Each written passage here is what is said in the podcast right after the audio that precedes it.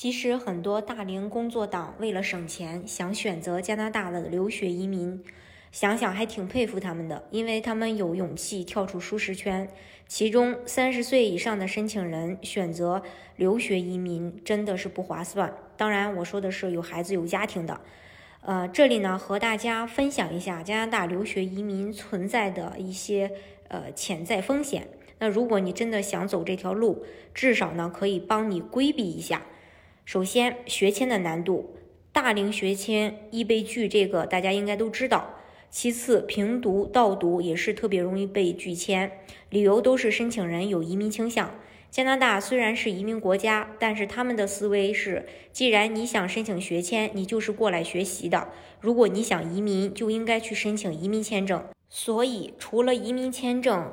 以外，所有的签证都是非常忌讳移民倾向的。虽然加拿大是鼓励留学生移民的国家，留学毕业后的移民机会也很多，但是在申请学签时一定要规避好移民倾向。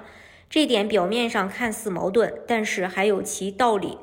如果大家都抱着移民的目的去留学，加拿大鼓励留学的初衷也就失去了意义，同时大学的含金量也会缩水。还有时间成本。对于移民加拿大，时间成本应该是申请人首先要考虑的一个问题，也是整个移民过程中最关键、最应该把控的风险。可以说，时间成本的价值甚至超过金钱成本。道理呢，显而易见。对于三十岁以上的申请人来说，时间意味着事业发展和财富积累，意味着孩子成长，时间耽误不起。留学移民本身就是在加拿大移民途径中时间最长也是最折腾的一种途径。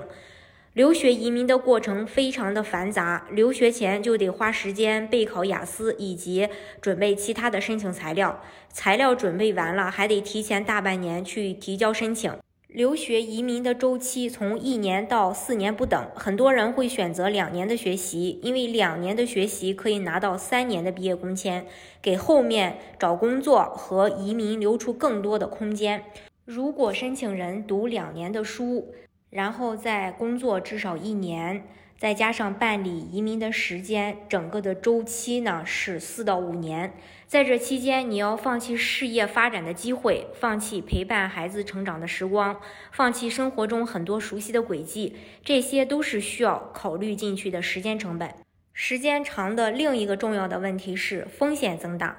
移民的周期越长，不可控的风险越大。移民政策因素的影响、国际关系的影响、学业和就业因素的影响、个人健康、心理、家庭因素的影响，都有可能对移民的最终结果产生负面作用。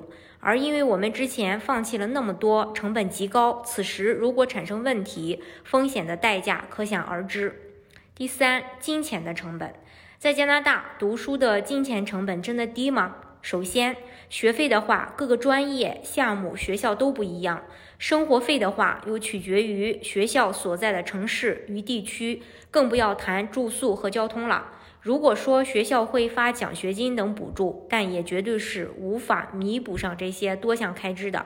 最重要的是，作为大龄工作党，从职场重新回归校园，意味着失去了收入来源，这个心理落差也必须好好去重视。如果你毕业后找到能够担保的雇主还好，如果找不到工作，还要花费大价钱去办雇主移民，而这些都只是账面费用，在实际中产生的支出永远比预算要多，所以整个过程下来。很可能要花费十几万加币，甚至更高的成本。还有学习难度，不管是就读语言班还是正式的课程，尤其是学位课程，学习压力其实是非常大的。